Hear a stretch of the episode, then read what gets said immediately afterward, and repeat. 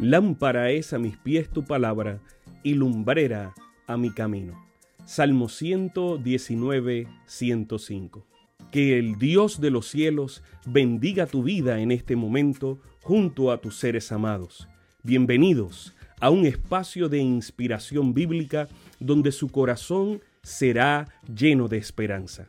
Como un regalo de la Iglesia Adventista del Séptimo Día de King, Texas, compartimos la lectura devocional para adultos correspondiente a este bendecido día. Pablo, reavivado por una pasión. Autor, Pastor Bruno Razo. Que Dios te colme de misericordias en este preciso instante. Oremos. Amante Padre, que en este momento tu palabra trascienda al corazón de quien la escucha, sea sembrada y dé fruto para la vida eterna. En el nombre de Jesús. Amén. Hoy, 18 de octubre de 2021, nuestra matutina lleva como título Decrépito o vigoroso. Dice, no reprendas al anciano, sino exhórtalo como a padre, a los jóvenes como hermanos. Primera de Timoteo 5.1. Si hay un capítulo práctico, ese es Primera de Timoteo 5.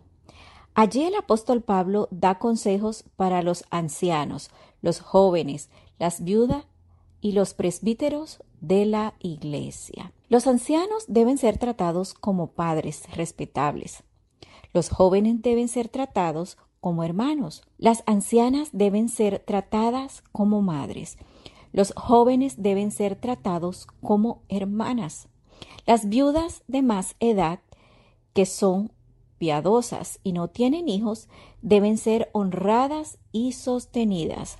Las viudas con hijos y nietos deben recibir el cuidado de sus familias. Los ancianos y los presbíteros son doblemente dignos de honor y jamás deben ser acusados injustamente. Deben ser imparciales, deben ser puestos a prueba antes de ser ordenados, deben ser puros. El versículo 23 es intrigante. No continúes bebiendo solo agua.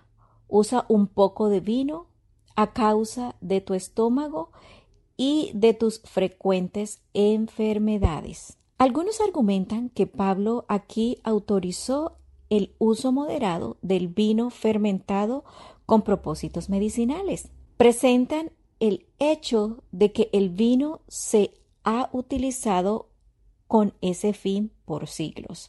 Otros sostienen que Pablo se refiere al jugo de uva no fermentado.